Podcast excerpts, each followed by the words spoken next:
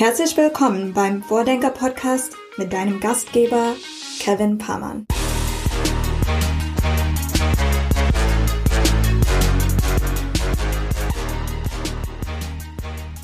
Elfte Folge Vordenker Podcast. Diesmal erscheinen wir ausnahmsweise nicht an einem Donnerstag, sondern an einem Freitag. Ich meine, wir sprechen ja viel darüber, mal Dinge auszuprobieren, einfach mal was anders zu machen, anders zu denken. Und here we go, wir probieren es selber mal und schauen uns mal an, ob euch das Ganze hier besser taugt, wenn wir am Freitag veröffentlichen. Wir halten euch auf dem Laufenden, wie sich das in den nächsten Wochen verhält. So, diesmal zur Gästin. Diesmal haben wir nämlich mit Larissa Zeichert gesprochen. Larissa ist CEO der LAT-Gruppe und LAT ist im Bereich Mobilitätsinfrastruktur unterwegs. Dementsprechend war es naheliegend, dass wir uns mit ihr über die großen Veränderungen in der Mobilität unterhalten haben. Aber wir haben auch über Larissas unternehmerische Laufbahn gesprochen, denn sie, sie ist quasi ja von heute auf morgen Geschäftsführerin geworden und musste für über 100 Mitarbeiterinnen und Mitarbeiter Verantwortung übernehmen, denn ihr Vater ist ganz plötzlich an einem Herzinfarkt gestorben und Larissa musste sozusagen in die Bresche springen.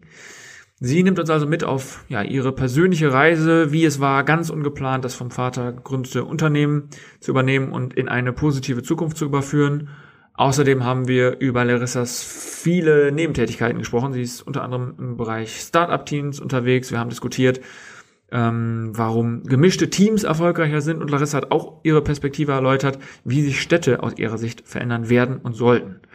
Ein super sympathisches Interview und ich bin überzeugt, dass man Larissas Namen zukünftig häufiger lesen und hören wird.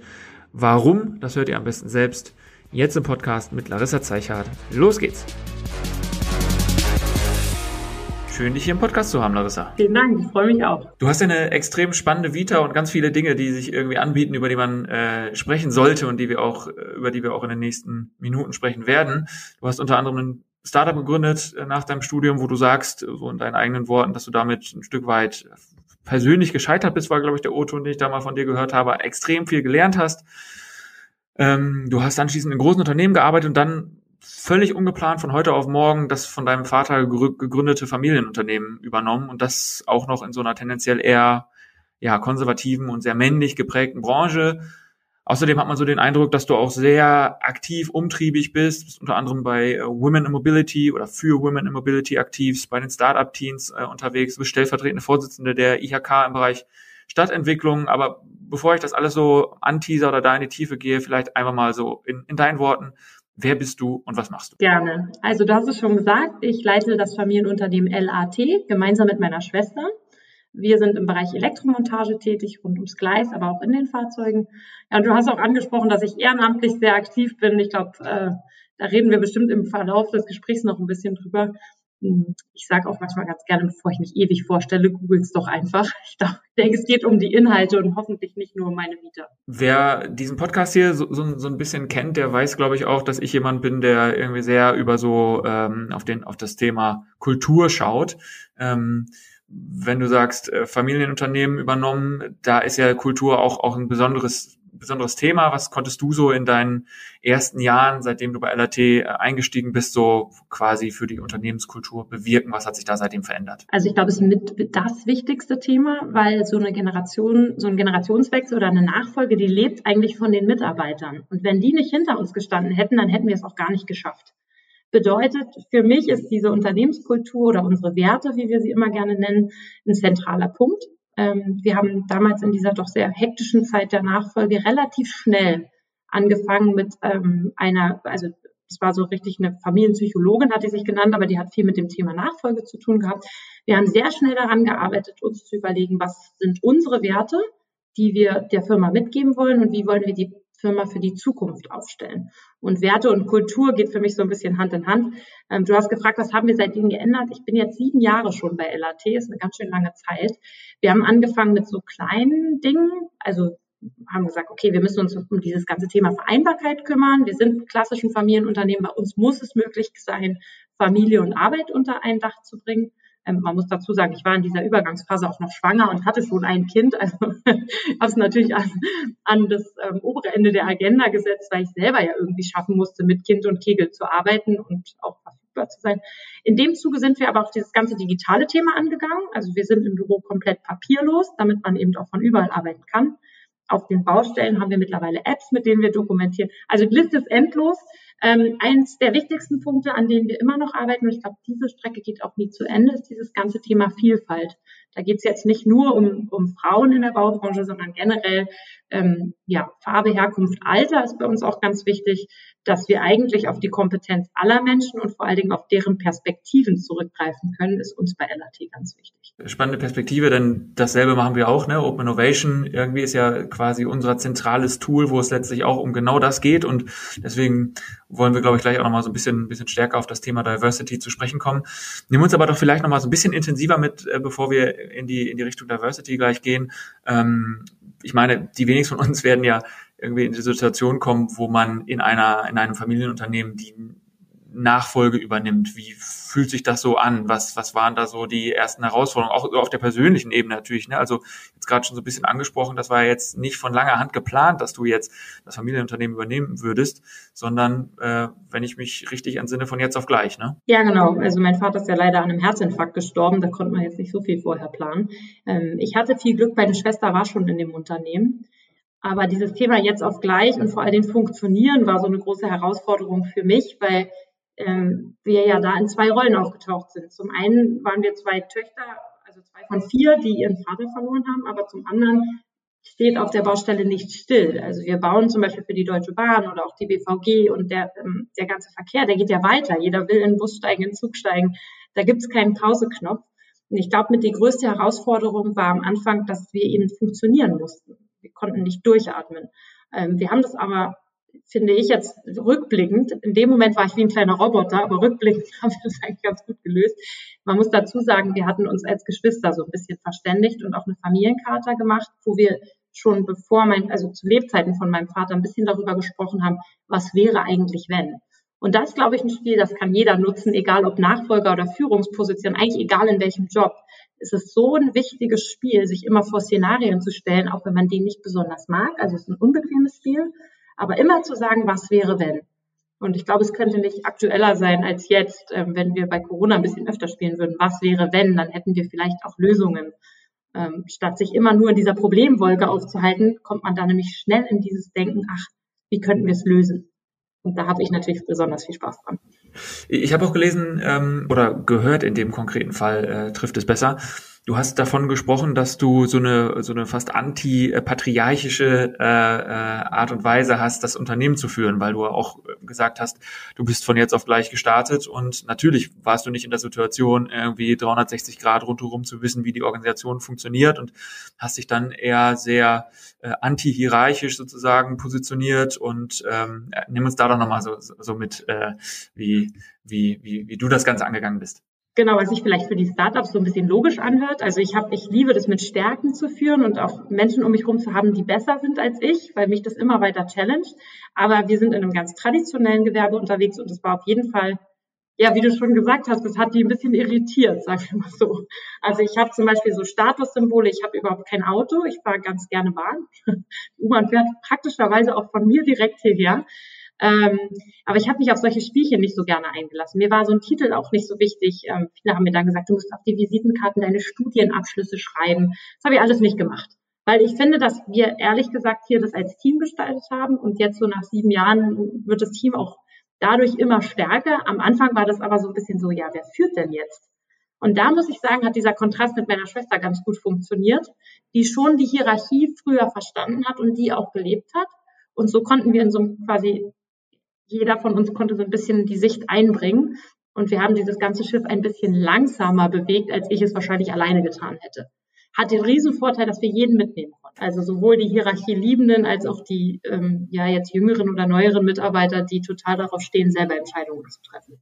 Ich finde, das, das, das kennzeichnet dich ganz gut. So, ich habe auch ähm, gehört, dass du manchmal so äh, oder wahrscheinlich in der Vergangenheit irgendwie auch manchmal so als äh, dich selbst als in der Rolle des Praktikanten irgendwie gesehen hast, so von wegen, äh, was macht denn die Praktikantin hier in dem Meeting oder was? Und dann hast du irgendwie total uneitel und total lässig, wie ich finde, geantwortet, ja, die Praktikantin, äh, die unterschreibt euch gleich die Verträge so ungefähr. Finde ich, äh, finde ich sehr, sehr cool. Naja gut, es ist halt immer dieser, ich glaube, dieses ähm, diese Vorteile gibt es überall und es hat gar nicht unbedingt damit zu tun, ob man eine Frau ist, sondern immer, wenn man jünger ist oder jünger aussieht, oder eben auch früh in so eine Rolle kommt, dann hat man immer welche gegenüber und gerade der Einkauf ist da sehr sportlich drin. Man muss es auch als Sport sehen, erstmal in der Verhandlung alles fertig zu machen. Und ich glaube, desto schneller man versteht, dass es eigentlich ein Spiel ist, was am Verhandlungstisch stattfindet und diese Sache mit Humor nimmt statt gleich zu denken, oh, jetzt unterschätzen die mich oder das persönlich zu nehmen. Ist ja mit der größte Fehler, weil immer wenn wir es umdrehen in einer Verhandlung, haben wir natürlich daraus einen riesen Vorteil. Ich muss aber ehrlich zugeben, ich war nicht ganz am Anfang so cool, wie du es jetzt gerade sagst. Ich habe in der Konzernwelt gearbeitet und bin da auch groß geworden, immer mit diesem Thema Vorurteile gegenüber Jüngeren. Und ich war in der Verpackungsbranche und ich hatte damals das große Glück, dass ich zwei ganz klasse Mentoren hatte in meinem Umfeld, die immer wieder zu mir gesagt haben, Marissa, das geht hier nicht um die Emotionen, es ist ein Verhandlungstisch, du musst strategisch denken, überleg dir, was deine Stärken sind und überleg dir, wie du sie nutzt. Und deswegen habe ich dieses Praktikantenspiel irgendwann als meine Stärke erkannt. Weil unterschätzt werden ist das Beste, was einem passieren kann. Wenn wir aber nochmal gerade bei dem Thema äh, Familienunternehmen und Nachfolge und so weiter sind, ähm, wenn ich das richtig verstehe, ihr habt den Award Next Generation Award, so heißt der, äh, den habt, habt ihr auch gewonnen. Ne? Das ist, äh, wird im Besonderen ausgezeichnet an oder für Unternehmen und Organisationen, die die Nachfolgeregelung sehr gut ausüben. Ist das richtig? Ja, wobei die das messbar machen. Also es wird anhand von wirtschaftlichen Kennzahlen vergeben. Das macht der VDU, ist der Verband Deutscher Unternehmerinnen. Der hat sich jetzt auch umbenannt. Ich glaube, der heißt jetzt She Succeeds. Aber für uns kam der an einem Punkt, also ich weiß, das kennt, glaube ich, jeder, der so Führung, als Führungskraft unterwegs ist. Also ich zumindest lobe mich nicht so gerne selbst. Und es ist ja immer eine Kunst, auch Erfolge zu feiern. Und in so einer Nachfolge, das kann auch mal so ein Endlosmarathon sein. Ich glaube, wir haben den nach drei Jahren gekriegt. Da muss man wissen, wir haben in der Zeit schon mal gleich die Unternehmenszentrale umgezogen und zwar von Spandau nach Friedrichshain. Wir haben angefangen, Neubau zu planen. Wir haben alle Prozesse digitalisiert. Wir haben eigentlich die ganze Zeit diesen Veränderungsknopf gedrückt gehalten. Und da waren meine Schwester und ich echt an so einem Punkt angekommen, da kam auch gerade die Bank wieder um die Ecke und das Liquiditätsmanagement hat auch nicht so funktioniert. Also wir saßen schon wieder an einem Punkt, wo wir Geld brauchten und keins hatten. Und dann kam dieser Award. Und ich glaube, dass das vielleicht schwierig ist, von außen zu betrachten, aber so ein Preis kann manchmal so viel bedeuten. Und der hat uns eigentlich nochmal so einen Energieschub gegeben. Und ich weiß gar nicht, ob der Verband erkannt hat, wie wichtig das für Nachfolger ist, mal so nach einer gewissen Zeit eine Anerkennung zu kriegen. Ähm, ich glaube, es geht aber jeden anderen, auch Gründern so. Also drei Jahre ist dann einfach so ein Punkt, wo man mal guckt, was haben wir denn geschafft. Und wenn es sich mal gerade nicht so gut anfühlt und dann kriegt man einen Preis und von außen sagt einer, Mensch, ihr macht, ihr seid auf einem guten Weg, also für uns war das wie so ein kleiner Motor, der hat echt Spaß gemacht. Ja, kann ich mir vorstellen, weil wenn ihr so viele Veränderungen auch, auch ähm, angestoßen habt, ähm, ist ja äh, jetzt keine allzu steile These, nehme ich an, dass es da wahrscheinlich auch Menschen gegeben haben wird innerhalb eurer Organisation, die gesagt haben, ich, ich klatsche jetzt nicht bei jeder Veränderung, die da jetzt um die Ecke kommt. Ja, na klar, Veränderung ist doch wahnsinnig unbequem, das wissen wir ja genau. alle. Also genau. immer, wenn man was ändern muss, was man oft gemacht hat, oder ich merke das ja sogar bei mir ja, jetzt hat gerade so ein Kaffee geschlossen, wo ich mir auf dem Weg immer noch schnell so ein Kaffee to go hole. Das ist für mich wahnsinnig schwierig, einfach nur zu einem anderen zu gehen. Und wir denken aber mittlerweile, dass wir Veränderungen bei LAT in unserer DNA haben. Also wir sind jetzt zwischen Weihnachten und Silvester haben wir nochmal die Verwaltung nachgezogen auf unser Baugrundstück, hatten wir selber gebaut. Und da muss ich sagen, das ging irgendwie trotz Corona, trotz allen Einschränkungen so leicht also es war schon ein bisschen spooky, wie einfach es war. Und ich habe dann auch so ein bisschen auch unsere älteren Mitarbeiter gefragt, gesagt, Mensch, das hat ja alles super geklappt. Und da hat einer so flapsig gesagt, na gut, wir haben jetzt auch schon dreimal geübt, wir wissen jetzt, wie wir die Kisten packen. Und dann habe ich gedacht, super, jetzt haben wir es geschafft. Jetzt ist Veränderung nicht mehr ein Zwang, sondern was, wo alle mitmachen und auch Spaß bei haben und auch anfangen, es zu gestalten. Und dann hat man aus meiner Sicht eigentlich so kulturell auch ein großes Ziel erreicht. Jetzt dieser Award scheint euch da geholfen zu haben, so auch auch äh, sagen wir mal die Mannschaft mitzunehmen auf den Weg der Veränderung. Was was kannst du unseren Hörerinnen und Hörern vielleicht auch irgendwie wer ein bisschen mehr Verantwortung auch im unternehmerischen Kontext trägt, so an weiteren Ratschlägen mit auf den Weg geben? Ja, ich glaube, der, der Award war für uns persönlich so eine Motivation. Ob der unbedingt jetzt den Mitarbeitern geholfen hat, ich glaube, die haben einen gewissen Stolz auch. Das ist natürlich cool. Ich sage immer, die haben LAT aus dem Herzen tätowiert und alles, was wir so erreichen, schaffen wir gemeinsam. Aber vielleicht ist der Tipp, den ich anderen mitgeben kann, auch, ähm, haben wir jetzt noch gar nicht drüber geredet, aber ich ziehe meine Kraft auch viel aus den Netzwerken, die ich habe. Also du hattest es eingangs erwähnt, Women in Mobility ist eins davon, wo man sich dann mal ja, mit anderen Führungsfrauen auch austauschen kann. Aber ich habe auch ganz tolle andere Netzwerke. Wir sind bei den Familienunternehmern sehr aktiv.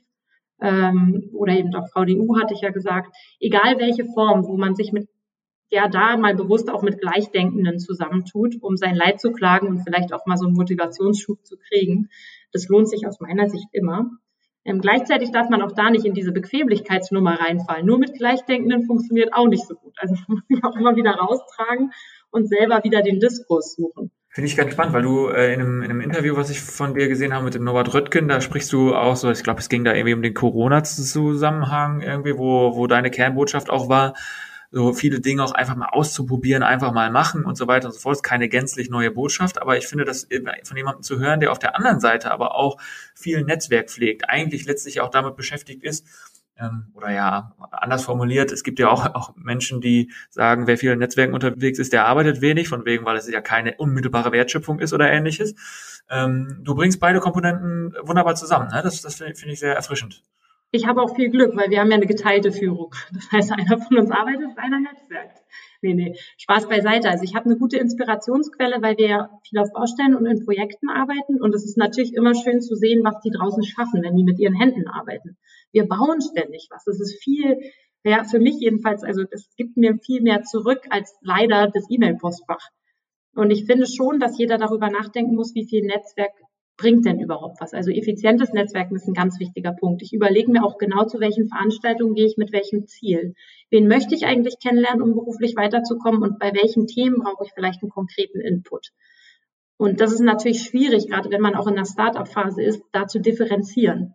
Rein opportunistisch irgendwo hinzurennen und zu sagen, ja, dann lerne ich halt erstmal ein paar Leute kennen, davon würde ich echt abraten. Das bringt nichts. Also im Zweifel geht dann nur die Ausgabenrechnung hoch, wenn man sich den zehnten Kaffee beim Netzwerk kauft, aber da kommt kein Geld rein. Äh, vielleicht, vielleicht bin ich da auch sehr vertriebstechnisch geprägt, aber ich habe früher ähm, immer viel gelernt, dass wir erstmal über das Ziel nachdenken und dann loslaufen. Und so würde ich es auch mit dem Netzwerken einordnen. Ich meine, in jedem Unternehmen wird sich ja die Frage nach Effizienzen gestellt, wie wende ich meine Zeit auf und so. Und genauso ist es, finde ich, als total legitim, das auch in Netzwerken genauso anzuwenden, genau dieselbe Logik da, da ähm, zu sehen. Sag mal, ähm, apropos verschiedene Perspektiven und so weiter und, und Netzwerke, du ähm, hast jetzt gerade schon davon gesprochen, dass du aus einer äh, kon konkreten Station in deinem Lebenslauf sozusagen wo du in einem Großunternehmen, Verpackungsindustrie, hast du gesagt, ähm, wo du da gearbeitet hast, da hast du ein sehr konkretes Learning gehabt. Gibt es auch so ein Learning, was du aus deiner Startup-Phase ähm, anbringen würdest? Ja, natürlich gibt es da Learning. Ein Glück. Also ich meine, du hast ja eingehend gesagt, ähm, ich habe da mal gesagt, ich bin gescheitert. Ich würde sagen, ich bin auf dem besten Weg gescheitert, der möglich ist. Weil manchmal ist es im Leben so, dass wir einmal hinfallen müssen, um später darauf zu reflektieren und einfach zu sehen, wie stehe ich denn wieder auf und auch daraus zu lernen. Und was ich jetzt damals nicht geschafft habe, also wir hatten eine ganz tolle Phase, muss man wirklich sagen. Wir haben zusammen eine Firma gegründet, haben die aufgebaut, haben Mitarbeiter eingestellt, tolle Projekte geworben. Das war alles toll. Und dann haben wir uns zerstritten. Und im Nachhinein war nur der Stolz bei uns im Weg. Und ich glaube, dass ich da heute einfach wirklich viel weiter bin und immer denke, warum haben wir uns eigentlich nicht hingesetzt und einfach mal den Seelenstrip gemacht und gesagt, woran wir scheitern oder was uns gegenseitig jetzt da antreibt, überhaupt zu streiten. Und das war für mich das wichtigste Learning, als wir in die Nachfolge gegangen sind. Weil mit dieser Nachfolge, da sind ja noch viel mehr Emotionen unterwegs, gerade weil mein Vater ja auch plötzlich verstorben ist und weil wir dann auch noch Geschwister sind. Das heißt, es ist immer schwer, die Emotionen dann aus dem Raum zu tragen und nur über Fakten zu sprechen. Und da haben wir uns professionelle Hilfe genommen. Und rückblickend habe ich das in, mit meiner Gründung gelernt. Wir hätten damals jemanden mit reinnehmen müssen, der das ganz neutral moderiert. Das haben wir uns nicht getraut. Das war dann auch irgendwie, ah, dann geben wir dafür doch kein Geld aus und es lohnt sich nicht und so. Das lohnt sich eigentlich für jeden und am besten sogar bevor man streitet. Immer wieder dahin zurückzukommen, neutralen Grund zu finden, jemand, der durchmoderiert und Themen ganz offen auf den Tisch zu legen. Weil im Leben haben wir alle Ziele, wir haben alle Wünsche und wir haben natürlich alle Themen, die uns persönlich oder eben auch beruflich umtreiben. Und da habe ich in diesem Moderationsprozess jetzt mit meinem Familienunternehmen echt gelernt, wenn das alles auf dem Tisch ist, kann jeder seinen Weg gehen und den anderen auch gut verstehen. Im, im Startup-Coaching spricht man oft auch äh, davon, dass die wichtigste, die absolut wichtigste Entscheidung, die man mit seiner Gründung quasi fällt, dass das die Auswahl des Teams ist. Da gehst du also mit, ja? Ähm, ja, und ich habe ja vorhin auch gesagt, ich glaube auch fest daran, dass man immer Menschen einstellen sollte, die besser sind. Als, also ich stelle am liebsten Menschen ein, die besser sind als ich. Ähm, ich kann immer gut damit leben, dass auch mit mir diskutiert wird oder mein Team mir sagt, so geht's aber nicht. Ich, es muss immer nur so bleiben. Ich glaube, der Diskurs ist was Positives, wenn das nicht nur der Diskurs ist. Also immer schnell dann auch zum Machen und Ausprobieren kommen. Du hattest ja vorhin gesagt, dass ich da auch total drauf stehe. Äh, aber so ganz grundsätzlich, ja, natürlich, ohne ein Team geht gar nichts. Also das lerne ich auf der Baustelle jeden Tag. Alleine kann man auch nichts bauen. Ich glaube, es, es, trifft auch auf jede Firma zu, die man versucht aufzubauen. Wenn wir, wenn wir so über Teams und so und so weiter sprechen, hatten wir ja gerade auch schon so die Vokabel Diversity fallen lassen. Ähm, jetzt würde ich auch da mal die These aufstellen, dass das in der Baubranche nicht ganz so einfach ist. Wie, wie probiert ihr das hinzubekommen? Denn ich glaube, es gibt da so eine Studie von McKinsey, wenn ich mich nicht täusche, die irgendwie auch ähm, vor ein paar Jahren mal rausgekommen ist, die ja belegt, dass zumindest was so die ökonomische Komponente betrifft, diverse Teams erfolgreicher sind und da die Studie, glaube ich, auch explizit darauf ein, dass wenn es eine geschlechtliche ähm, Gleichverteilung gibt auf so einer äh, höheren Management-Ebene oder ähnliches und da eben auch viele Frauen unterwegs sind, dass das zu einem äh, unternehmerisch höheren Erfolg führt. Stelle ich mir in eurem Wirkungskreis anspruchsvoller vor als in anderen. Also vielleicht dazu mal zwei Fakten. Ich weiß nicht, ob du auf die Studie eingehst, die heißt The Power of Parity. Da geht es aber auch um die Wirtschaftskraft, was wir schaffen würden, wenn wir so und so viele Frauen mit in den Job bringen. Dann gibt es dazu eine zweite äh, Komponente, und die ist vielleicht bahnrelevant. Als ich in diese Branche gekommen bin, habe ich eine Zahl gelesen, die hat mich total geschockt. Das hieß, das sind unter zehn Prozent Frauen in den Berufen, die in der Verkehrswirtschaft stattfinden, unterwegs. Und dann nochmal deutlich weniger in den Führungsetagen. Und was hieß denn das für mich? Ich bin auf die erste Messe gegangen und habe nur, also habe überhaupt keine Frauen gesehen, beziehungsweise Hostessen. Und am schlimmsten, die Männer haben mich immer gefragt, wenn sie einen Kaffee wollten. Also das war einfach am Anfang total schwer, in so einer Branche erstmal Fuß zu fassen und überhaupt ja, sich auch mal Gehör zu verschaffen oder den, ich weiß gar nicht, ob es ein Respektthema ist, aber es, ich wurde ja nie gefragt nach irgendwas Technischem. Und wir haben versucht, also ich habe das dann, bin es sehr radikal angegangen, habe auch da den Mehrwert drin gesehen und gedacht, na, wenn es nicht so viele Frauen sind in den Führungskräften, die da unterwegs sind, dann lade ich die doch alle mal zum Mittagessen ein. Dann wissen die am Ende wenigstens meinen Namen, weil ich denen ja eine Einladung geschickt habe. Da habe ich als Familienunternehmen dann wieder budgettechnisch gedacht, dann dachte ich, maximal 50 Frauen. Mehr können ja da nicht kommen, weil so viele gibt es ja in unserer Branche nicht. Waren am Ende deutlich über 100. Der Raum ist aus allen Nähten geplatzt. Essen gab es auch nicht für alle aber ich habe auf einen Schlag mein Netzwerk erweitert. Und irgendwie haben wir dann gemeinsam geschafft, da waren eben echt auch mega aktive Frauen, die jetzt immer noch total aktiv sind in dem Bereich dabei, die gesagt haben, Mensch, es geht doch eigentlich gar nicht nur um Frauen und Mann, sondern im Grunde geht es doch um das Thema Vielfalt. Und warum? Weil alle eine andere Perspektive haben. Und wenn wir über sowas reden wie Mobilität, die jeder von uns nutzt, dann ist doch am Ende des Tages einfach nur wichtig, wie nutzt sie denn jeder und was brauchen die verschiedenen Menschen denn? Und dieses ist ja kein Geheimnis, brauche ich nur, kann ich ja nur lüften, wenn ich Menschen in meinem Team habe, die verschieden sind. Also in, das mal auf NRT bezogen. Wir wollen natürlich immer möglichst schnell Richtung Lösungen kommen. Wir arbeiten auch unter einem sehr hohen Zeitdruck, besonders draußen auf den Bauvorhaben. Und alles, was mich schnell zur Lösung bringt, ist mir recht. Und wenn wir dafür zehn verschiedene Perspektiven brauchen, dann ist natürlich ja mein Job als Geschäftsführung, möglichst viele Perspektiven mit ins Team zu kriegen. Also das ist so ein bisschen, woran wir arbeiten. Das sagt sich in der Theorie sehr leicht. Ich glaube, in der Theorie hat es auch jeder verstanden. In unserer Branche gab es wahnsinnig viele Vorurteile. Und ich will auch ganz offen sagen, am Gleis sind die auch noch nicht immer weg. Also so zwischen Frau und Mann, das klappt jetzt schon mittlerweile besser. Wenn wir dann über andere Nationalitäten reden, über andere Formen und Farben, wird es plötzlich ganz schwierig. Und da darf man aber dann nicht so rangehen und alles schönreden. Ja, wir können nicht einfach über eine Regenbogenflagge draufhängen und dann läuft der Rest. So einfach ist es nicht in so einem kulturellen Wandel, sondern ich glaube daran, dass wir so kleine Bausteine oder Meilensteine uns halt schaffen. Und deswegen versuchen wir dieses Thema, wir lassen da auch aus Geschäftsführungssicht nicht locker, aber wir besprechen es eben draußen auch. Ähm, und zwar genau da, wo man das nicht im theoretischen Papier runterschreibt, sondern wo es darum geht, zusammen Kaffee zu trinken und die Probleme offen anzusprechen. Und nicht immer einfach wegzugucken, was für mich ehrlich gesagt das Einfachere wäre. Ja, weil das ist ja schon ein Konflikt und man muss sich auf den einlassen und die Meinung der anderen anhören und darüber reden, warum wir die, wie wir die vielleicht ändern können. Aber mir hat mal einer verraten, wer viele Fragen stellt, der führt und das hat ähm, besonders in den Bezug auf Vielfalt ist das wirklich ein, ein, richtig wichtiger Tipp.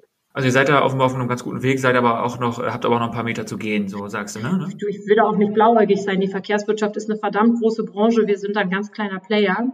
Ähm, aber ich werde nicht müde, dieses Thema zu betonen und auch immer wieder zu sagen, das bringt nichts, das nur in den Konzernspitzen zu diskutieren, sondern die Arbeit muss draußen im Feld gemacht werden. Und was ich richtig geil finde an der Mobilitätsbranche, da kommen so viele Startups rein und so viele neue Player, dass wir uns das gar nicht leisten können, da nicht vorne mitzuspielen.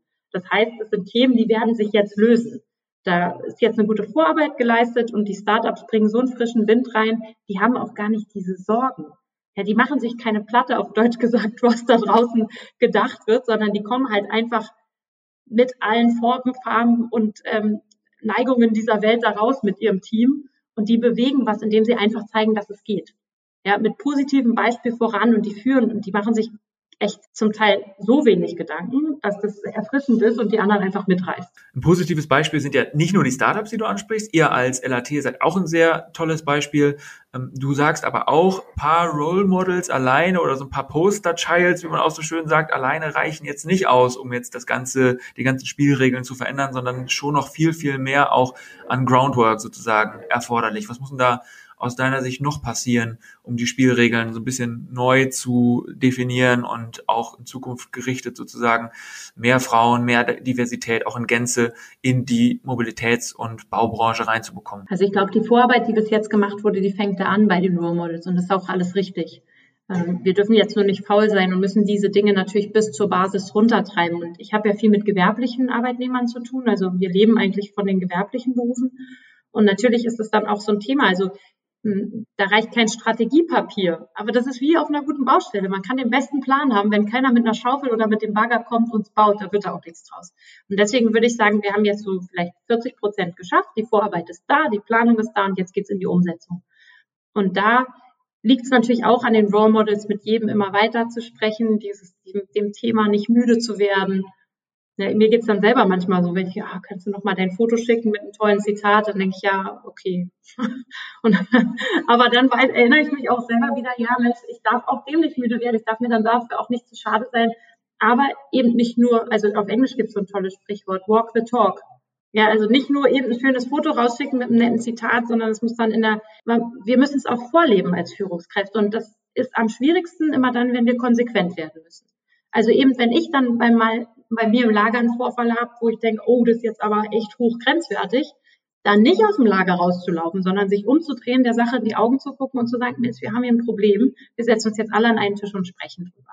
Und da bin ich immer dankbar, dass ich meine Schwester habe und wir uns da so ein bisschen gegenseitig auch das immer spiegeln können, uns immer gegenseitig daran erinnern, komm, den extra Schritt, der ist jetzt unbequem, wir machen den gemeinsam da geht es für mich dann deutlich einfacher. Und mit Women in Mobility habt ihr ja auch ein tolles Gremium, ein tolles Netzwerk, wo es letztlich ja um wahrscheinlich sehr ähnliche Themen geht, wo ihr euch auch über solche Dinge auch austauschen könnt, weil die Herausforderung hast ja nicht nur du vor der Brust, sondern wahrscheinlich auch viele andere Mitstreiter und Mitstreiterinnen, oder? Ja, ich glaube, das Wertvollste an diesem Netzwerk ist für mich aber der fachliche Diskurs.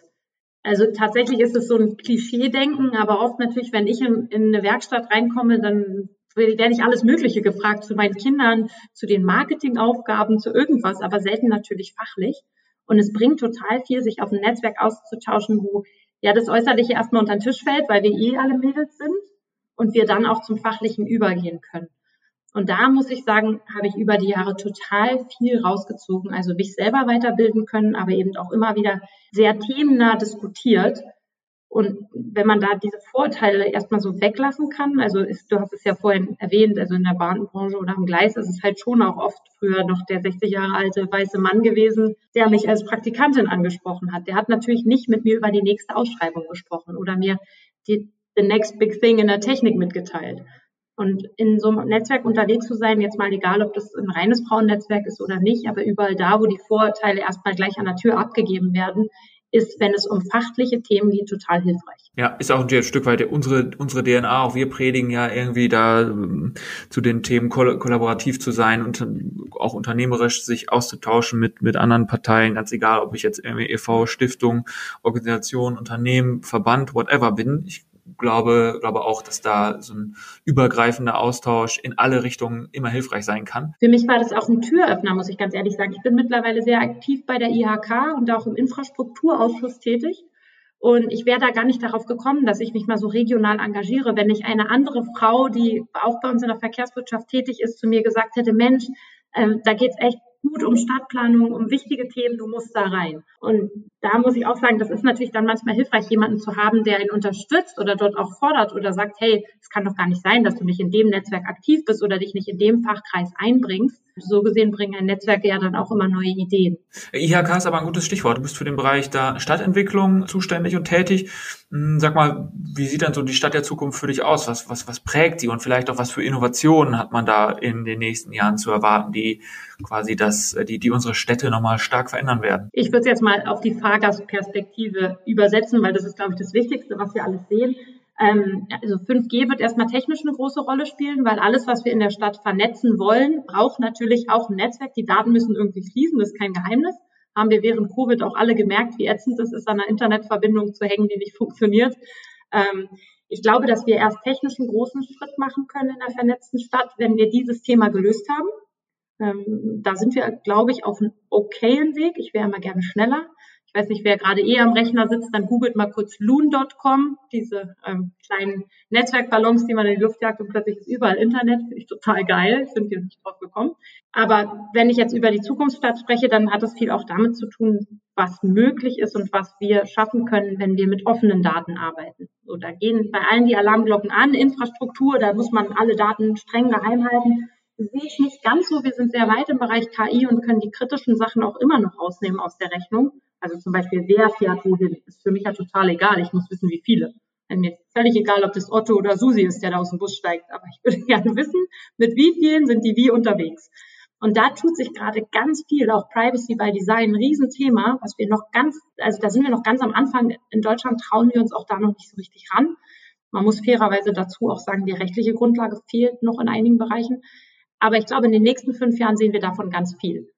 Und für den Fahrgast selbst bedeutet es doch nur eins. Ähm, die Daten sind verfügbar, zuverlässig verfügbar.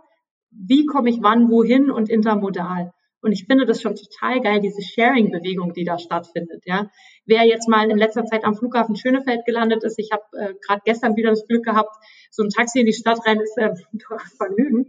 Aber mega geil, nur leider nicht ausgeschildert. Da stehen wirklich von Drive Now bis alle, die man kennt. Man steigt ein, 25 Euro ist man in der Stadt. Ja, da ist doch klar, dass jeder dieses Angebot wahrnehmen wird, egal ob sie ein Auto zu Hause stehen haben oder nicht. Also ich finde, in dem Bereich kann man gar nicht genug, genug betonen, sind wir schon total weit gekommen. Elektromobilität macht gerade einen Riesensprung aus Berliner Sicht, aber eben auch dieses ganze Thema ja, Automatisierung, KI. Ich bin ganz gespannt, was aus der Robotik-Ecke in den nächsten Tagen noch kommt. Und ich sage Tage, weil ich glaube, es geht deutlich schneller, als was wir uns alles vorstellen. Ähm, jeder hat ja schon so einen Rasenroboter oder man sieht sie zumindest schon rumfahren.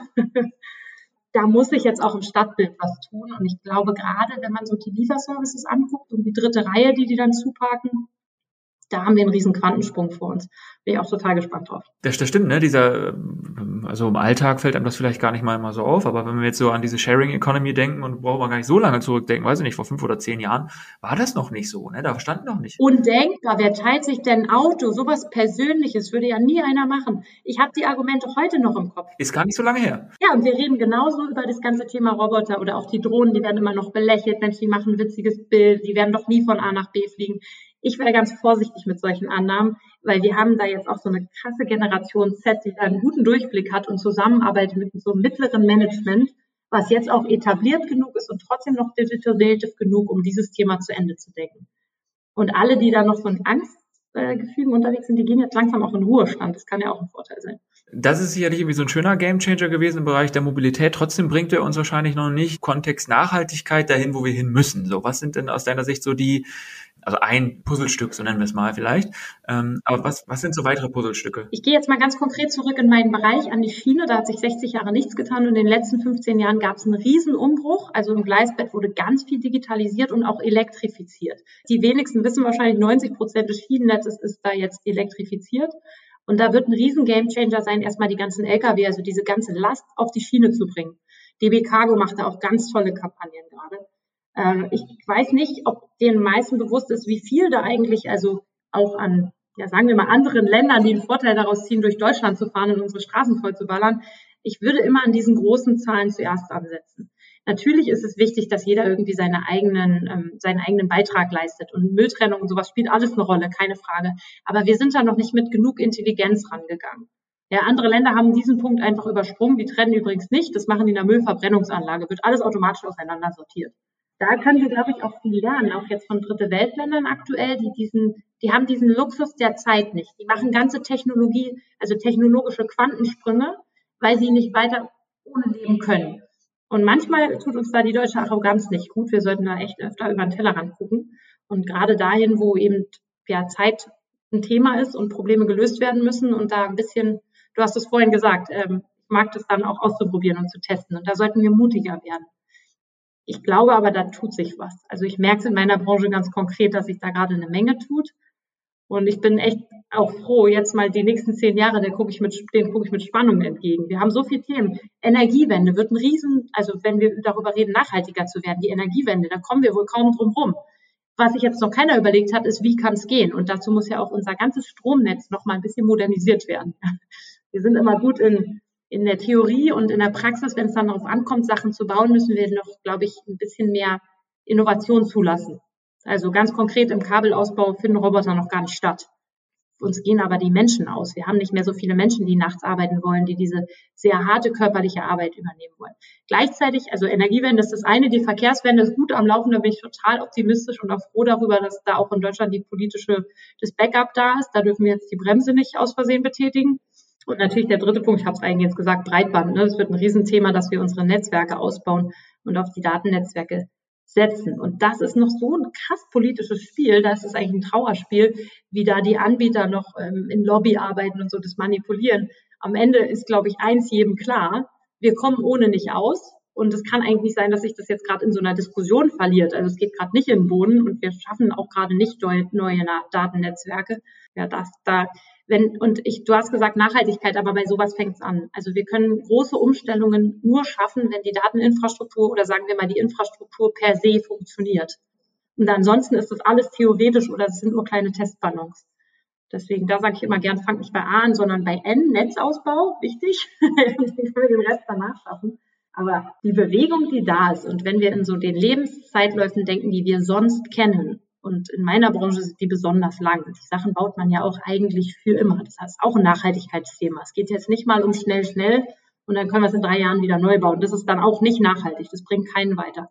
Sondern einmal vernünftig planen, die Grundlagen ausbauen und dann haben wir uns, glaube ich, was geschaffen, wo wir mit Vollgas an Themen ran können, die wir jetzt gerade zwar schon besprechen, aber die ja irgendwann auch in die Umsetzung kommen müssen. Du, du hast ja einen, einen, auch einen Fokus auf dem Thema Schiene, das ist jetzt mehrmals gefallen, auch ÖPNV und so weiter und so fort. Ich frage jetzt einfach mal ganz neutral und vielleicht auch ein bisschen blauäugig ähm, in 20 Jahren, wie sieht der ÖPNV da aus und hat er dann noch denselben Stellenwert wie heute? Ja, äh, das ist total geil. Also da gibt es ja so ein paar Studien, die liebe ich.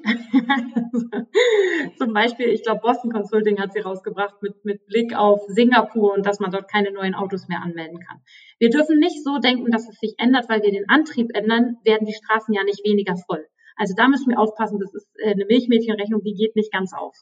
Das heißt, ÖPNV als solches oder nennen wir es mal Shared Mobility, weil dahin wird es, glaube ich, gehen, ist für uns eine Lösung von vielen Themen. Was wir oft vergessen haben in der Vergangenheit, wir haben nicht intermodal genug gebaut.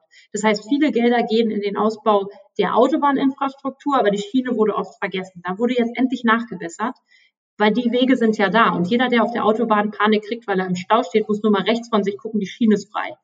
Also da ist was verpasst worden. Das Gleiche gilt ja für den Luftraum. Und das wurde am Anfang, glaube ich, total belächelt, als die Dorothee Bär hat sich dann politisch nach vorne gewagt und gesagt, ja, diese Lufttaxis. Würde ich nicht belächeln, sondern dort die Forschung unbedingt vorantreiben, weil eins ist Fakt, in der Luft ist Platz. das muss man einfach mal so sehen. Und äh, deswegen, wenn wir jetzt darauf gucken, was wird sich tun im ÖPNV, ich glaube, wir werden lernen, dass ähm, dieses dieses übergeordnete Ziel, Menschen von A nach B bringen, eine zentrale Rolle weiterhin einnehmen wird. Über dieses Wie müssen wir natürlich irgendwie ein bisschen nachdenken. Aber ich glaube nicht, dass daran was Falsches ist, dass die, das Land oder die Stadt dafür verantwortlich ist, Menschen erstmal zu bewegen oder dieses zu ermöglichen. Ich mag ja auch den Ansatz, ich meine, der, den, den kann, hat jetzt jeder schon mal erlebt. Ja, wer, wer Deutsche Bahn fährt, hat sein Büro dabei. Ist natürlich cool, ist im Stadtverkehr aber noch gar nicht angekommen. Also wir müssen natürlich auch dahin, dass so ein bisschen in den Bus steigen, was ganz Bequemes wird. Oder in der U-Bahn fahren, Hand in Hand gehen mit, natürlich habe ich ein mega starkes Wi-Fi, natürlich habe ich einen Klapptisch und kann meine Arbeit erledigen oder meinen Sport machen. Ich mag diese Zukunftszüge. Wir haben übrigens einen, der wird jetzt von der Deutschen Bahn wieder vorgestellt, da durften wir mitwirken, so ein DB Regio. Aber da sind wir immer sehr konservativ, konservativ unterwegs. Ich denke mal an alle Sachen, die wir auf der Fahrt erledigen könnten. Also wäre so eine Stunde Fahrtweg, ich fahre eine Stunde zu meiner Arbeit. Ich würde gerne eine Stunde Sport machen. Ganz ehrlich, das würde eine Stunde für mich effizient gestalten. Geht ja jetzt noch nicht so, außer ich steige aufs Fahrrad, aber das ist manchmal in Berlin ein bisschen gefährlich. aber ich, ich habe hier noch eine Frage, die, die nicht von mir kommt, die passt hier total gut rein. Nämlich, wir haben im letzten Podcast mit dem Andreas Reiter gesprochen, er ist Zukunftsforscher und der hat irgendwie so ganz offen die Frage gestellt, was macht für dich das gute Leben aus? Also im Kontext von einer Stadt. Und da wir jetzt ja schon irgendwie bei Mobilität und so weiter sind, vielleicht passt die Frage da gerade ganz gut rein, weil äh, du hast ja auch von, davon gesprochen, dass du gerne Sport machen würdest, irgendwie in der, in der Zeit, wo du vielleicht gerade pendelst und so weiter.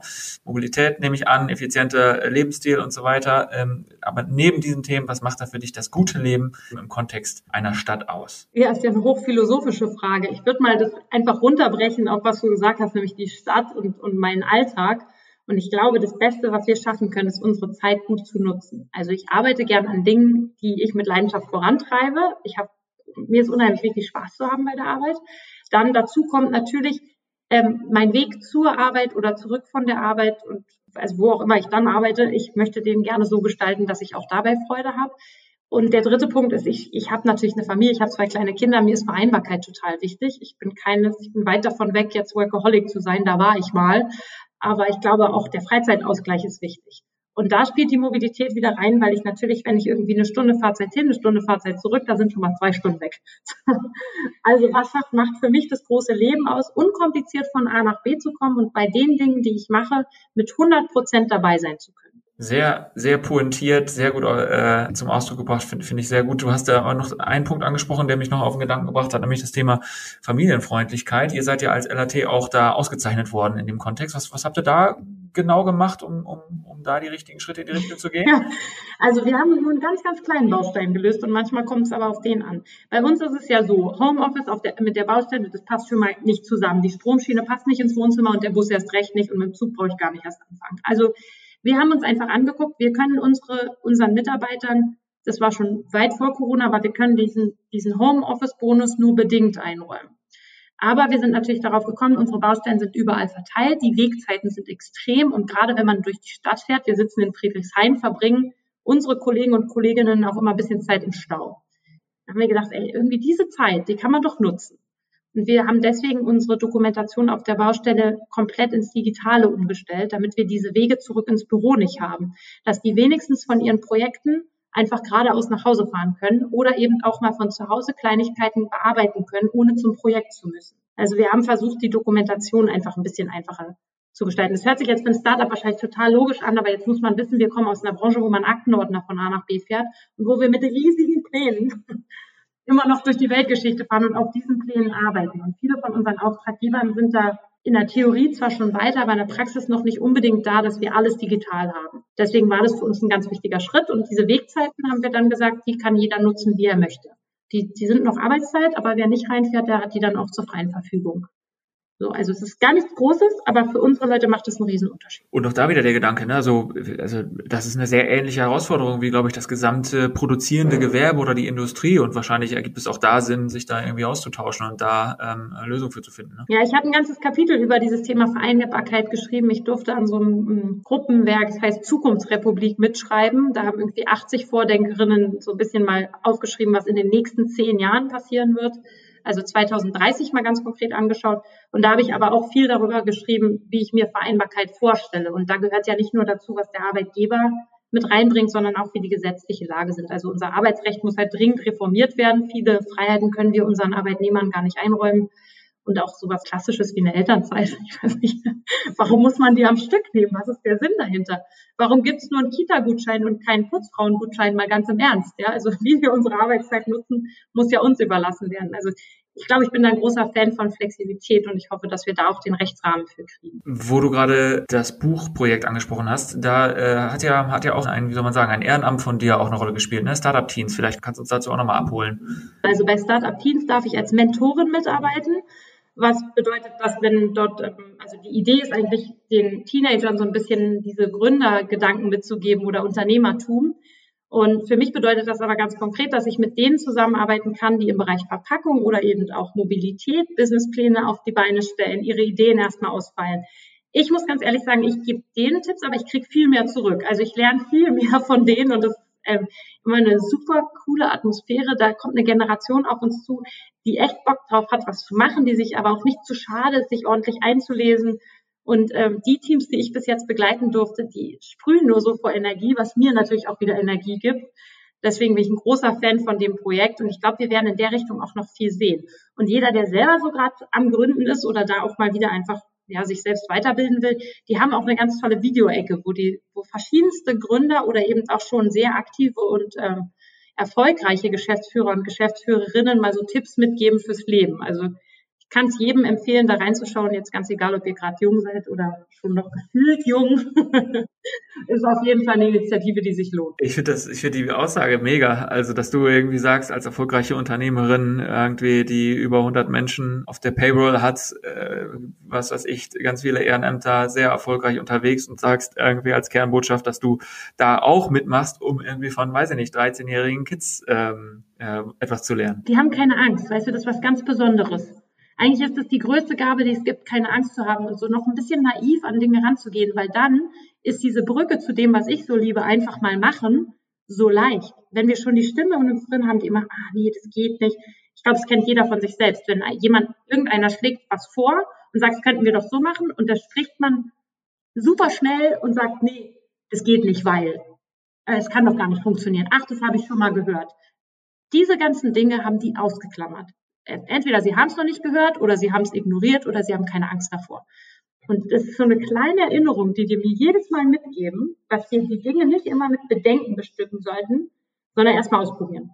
Und deswegen liebe ich das so und da werde ich auch immer aktiv bleiben. Das ist für mich jeden Morgen oder jedes Mal, wenn ich mit denen telefoniere, ein Wake-up-Call fürs Leben. Eigentlich sind, sind Kinder ja sowas wie die Erfinder von diesem First Principle, von dem man dann im, im unternehmerischen Kontext dann spricht, äh, spricht, nämlich irgendwie alle möglichen Barrieren abzubauen, so, sich vorzustellen, es gäbe keinen Grund, warum irgendwas nicht geben könnte, sondern man, das, was man einfach so die Gedanken im unternehmerischen Kontext einfach frei fließen lässt, weil so ja auch viel eher Innovationen entstehen. Ehrlicherweise, jetzt haben wir das, jetzt, ich drücke das auch selbst total verklausuliert aus, aber eigentlich äh, ist das unsere Natur, ne? Wir haben uns das nur abtrainiert.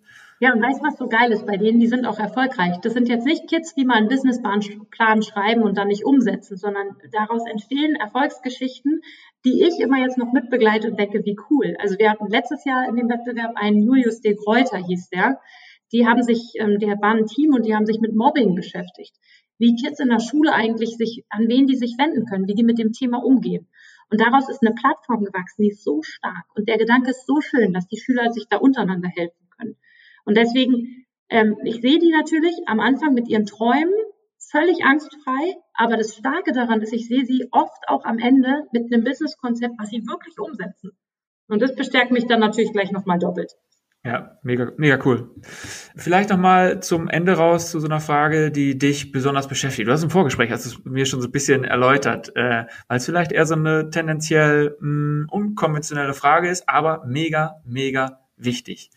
Was ist die Frage, die dich äh, besonders beschäftigt und die hier an dieser Stelle in zwei Wochen der nächste Vordenker, die nächste Vordenkerin hier beantworten sollte? Also jetzt wird es ein bisschen komisch, aber ich habe vor einem Jahr im Inforadio mal so einen Beitrag gehört zum Thema Welttoilettentag.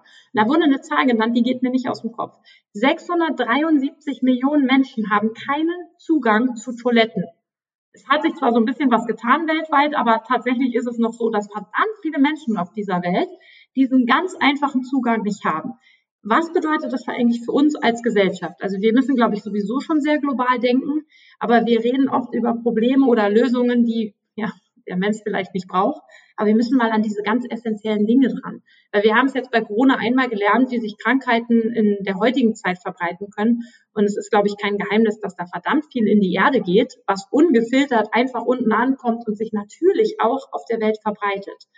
Also ich stelle meinem nächsten oder deinem nächsten Gast, muss man ja sagen, die Frage, wie können wir dieses Problem angehen und proaktiv lösen? Denn auch wenn wir vielleicht nicht zu dem Land gehören, was kein oder bei uns haben die meisten Zugang zu einer funktionierenden Toilette, ähm, auch wenn das Problem in Deutschland nicht da ist. Ich glaube, es ist ein globales Problem, was uns früher oder später einholen wird.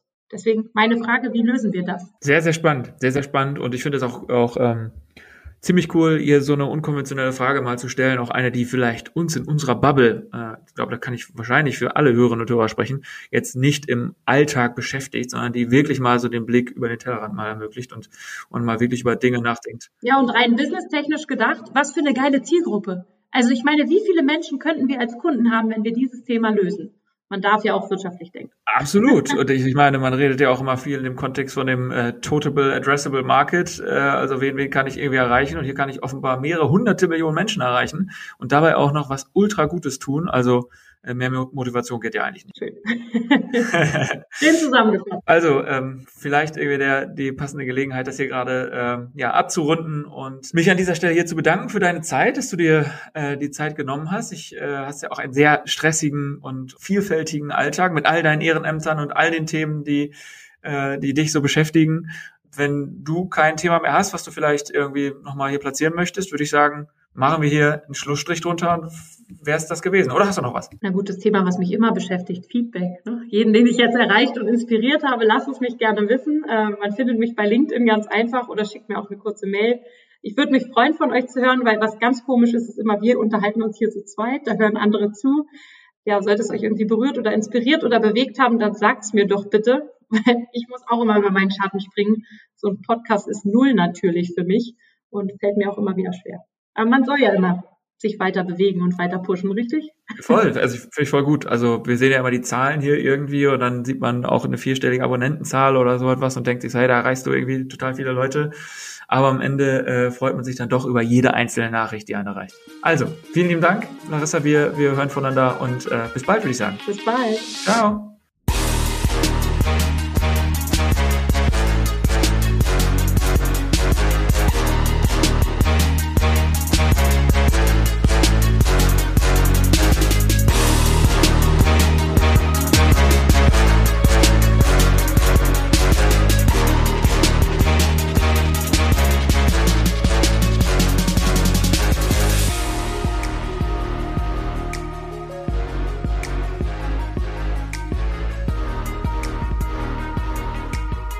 Dieser Podcast wird präsentiert vom Projekt Open Innovation City und den Projektpartnern der Fachhochschule des Mittelstands, der Founders Foundation, OWL Maschinenbau und dem Pioneers Club.